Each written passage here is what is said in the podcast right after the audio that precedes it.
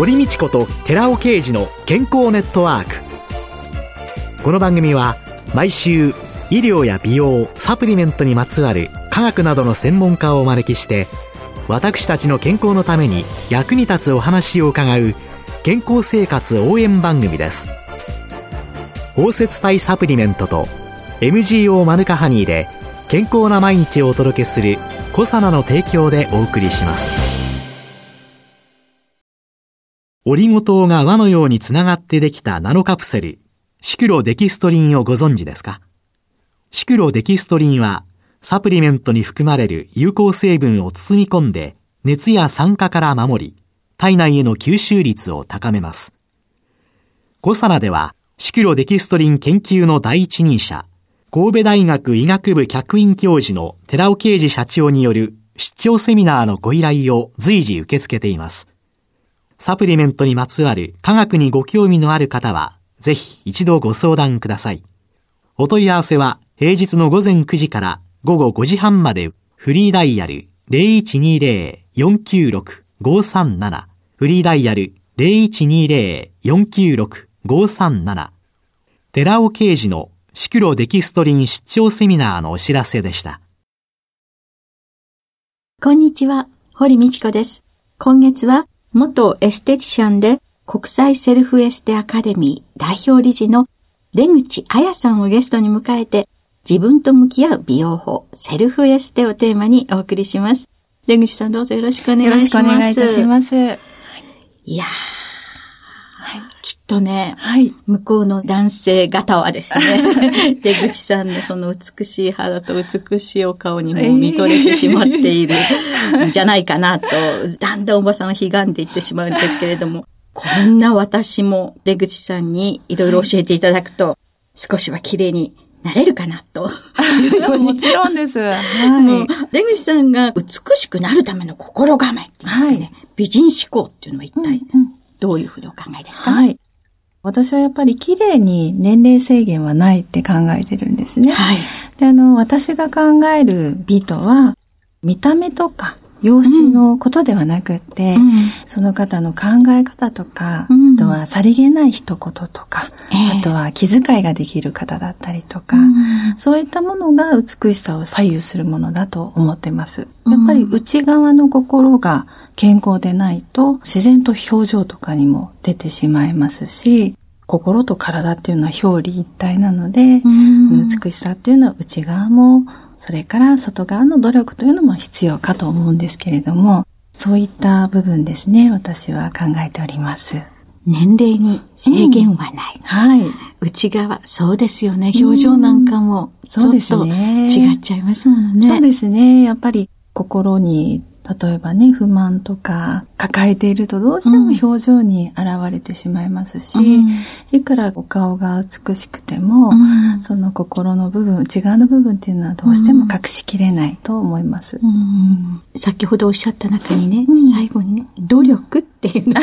そうですね。ちょっと入ってましたね。そうですね。そうですね。努力はほんの少しだけでいいと思うんです。あの、私もともとエステシャンなんですけれども、えー、やっぱりいらっしゃるお客様、女性ですから、うん、みんなですね、やっぱり美しくなりたいんですね、うん、で、なりたいんですけれども、すごく努力はやっぱり皆さん苦手なんです。もうね、苦手どころかね、うん、なんか本読んだりなんかすると、やった気になっちゃって。そうそうなんですね。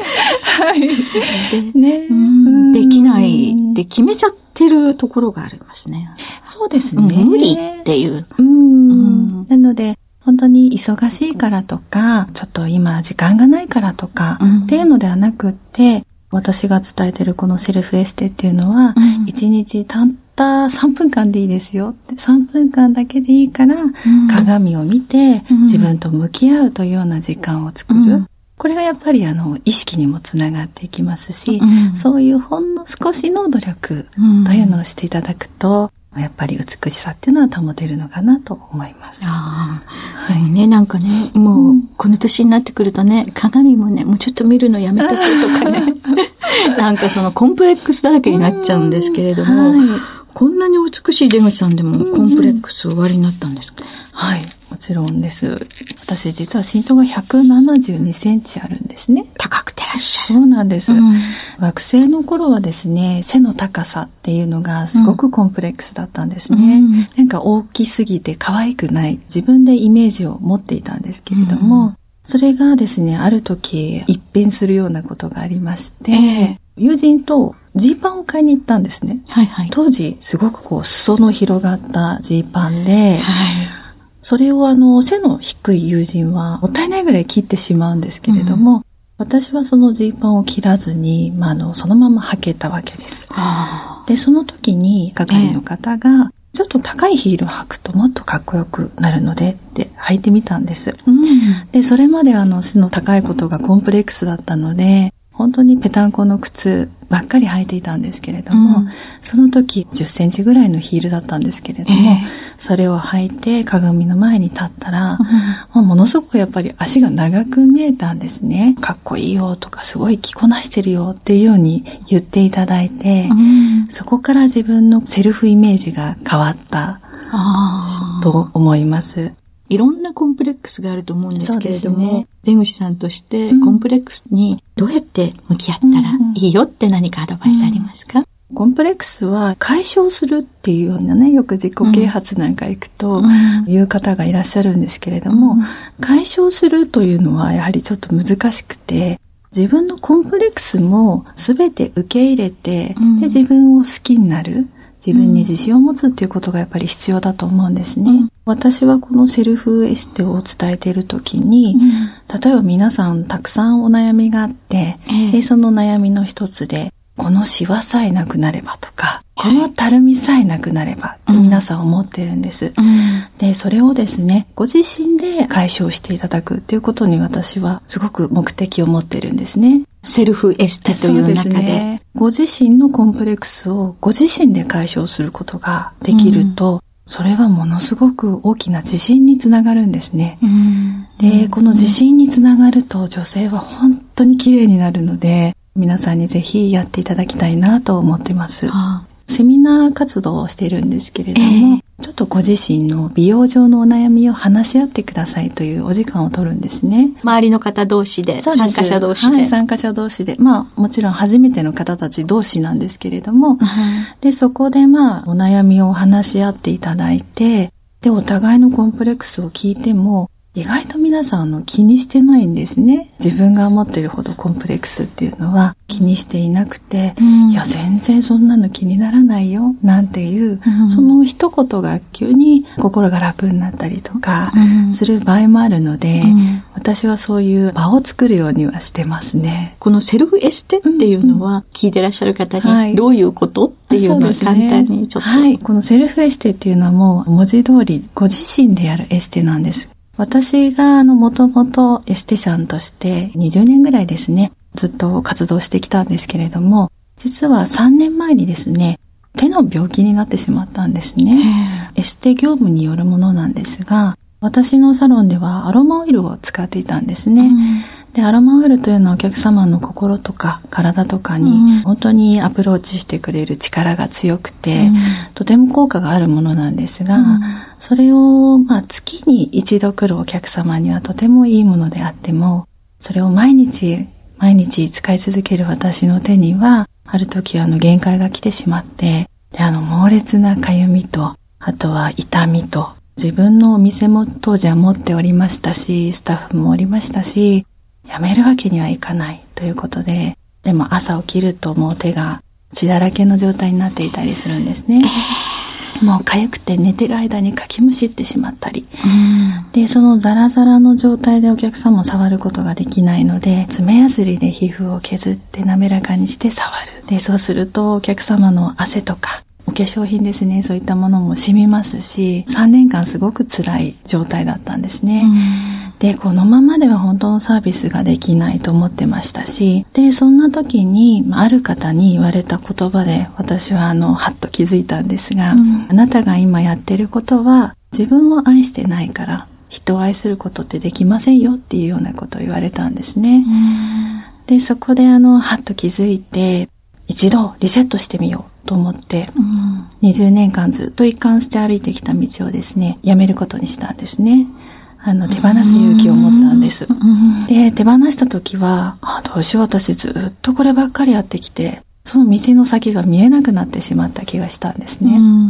何をしたらいいんだろうっていう時に、お客様が、これはですね、本当にその言葉がなかったら、これは生まれなかったなと思うんですが、10年ぐらいお付き合いのある方たちが多かったので、今までその方たちの日常生活とか、体のこと、心のこと本当に共にサポートしてきたので、あなたがいなくなったら私はどうしたらいいのっていうふうに言われた困っちゃったでしょうね。で、そこでまたやっぱり苦しくて、あ私はお客様を依存させるだけで何も与えることができてなかった。ここからは私はあの違う役目となってお客様をサポートしていこうって考えたんですね。で、今まで私が培ってきたものだったりとか、あとは、まあ、あの、お客様のカウンセリングですね、カルテしたものをすべてまとめて、うん、そのお客様には、こういうことを気をつけてくださいね、とか、あとは、あなたはこういうふうになりやすいので、こういうことをやってみてください、とか、あとはご自身でできるマッサージ法ですね。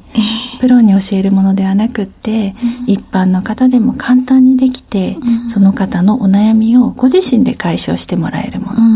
それを私は作れると思ったんですね。うん、今までの私の体験を全部ですね、ぎゅっとまとめて技術にして体系化したものがこのセルフエステです。専門家に依存する、うん、この人に任せておけば大丈夫よっていうようなね、うん、そんなことがあるけれども、でも本当は違うんですね。そうですね。自分でセルフで頑張れる。はい、そういう人を作り上げていくことが大切ということなんでしょうかね。はいはい。今週のゲストは、元エステティシャンで国際セルフエステアカデミー代表理事の出口彩さんでした。来週もよろしくお願いします。よろしくお願いいたします。ありがとうございました。続いて、寺尾刑事の研究者コラムのコーナーです。お話は、小佐奈社長で神戸大学医学部客員教授の寺尾啓二さんです。こんにちは、寺尾啓二です。今週は先週に引き続き脳機能改善のための栄養素、カルニチンについて紹介させていただきます。先週、L カルニチンを摂取すれば、体内でアセチル L カルニチンが合成されて、認知症予防になるということをお話ししました。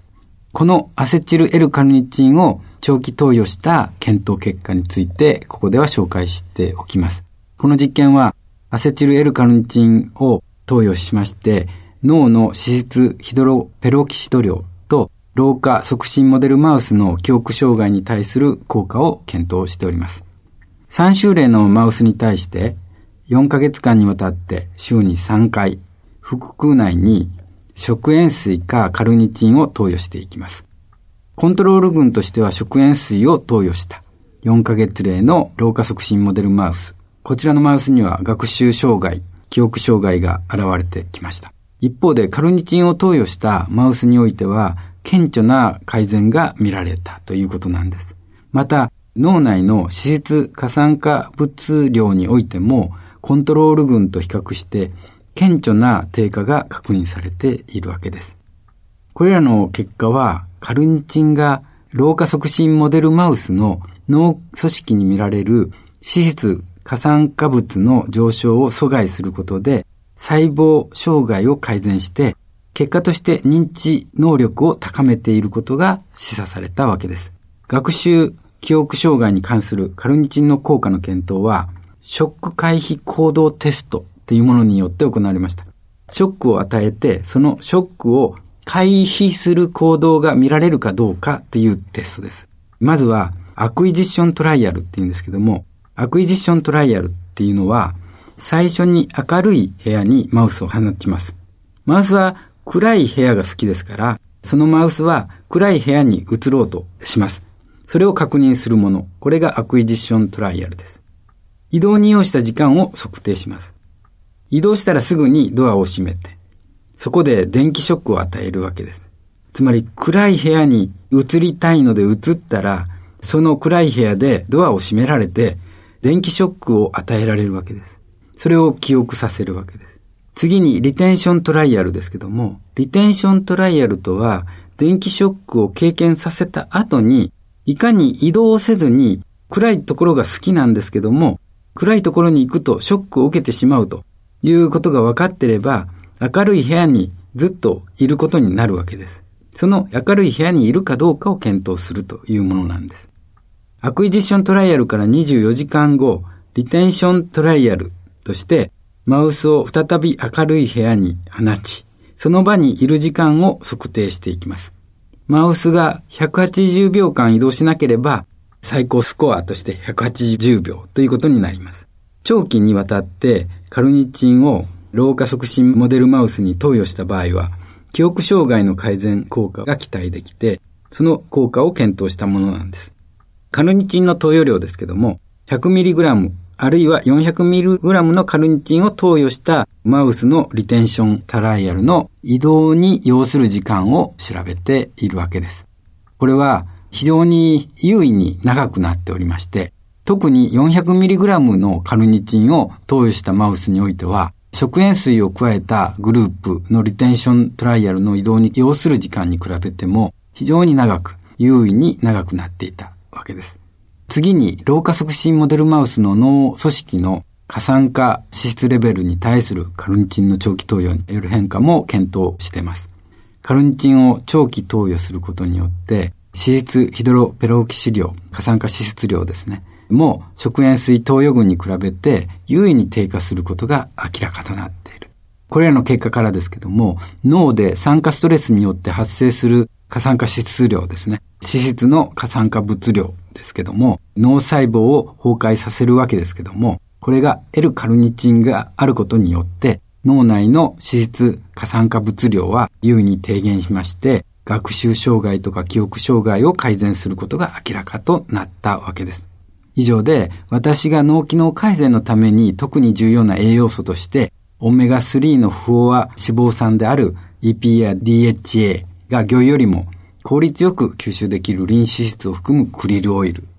が一つ。そして高い抗酸化作用を有するスーパービタミン E であるデルタトコトリエノールを加えた上にさらに L カルニチンを配合させたというゼリーを開発した。この理由が分かっていただけたと思います。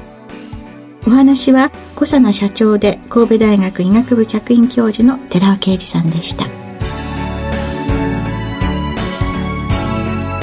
ここで小佐奈から番組お聞きの皆様へプレゼントのお知らせです。3つの美肌成分デルタトコトリエノールフェルラ酸 Rα リポ酸を配合し環状オリゴ糖で包み込むことによって安定性を高め肌への浸透力を高めた美容液コサナのシクロラボラトリトリプルエッセンスホワイトを番組お聞きの10名様にプレゼントします。さらにプレゼントをもう一つ今月のゲスト国際セルフエステ協会代表理事の出口彩さんの著書見違えるほど美人になるセルフエステを番組お聞きの2名様にプレゼントします。ご希望の方はいずれも番組サイトの応募フォームからご応募ください。コサナの美容液シクロラボラトリトリプルエッセンスホワイト。出口彩さんの本見違えるほど美人になるセルフエステプレゼントのお知らせでした。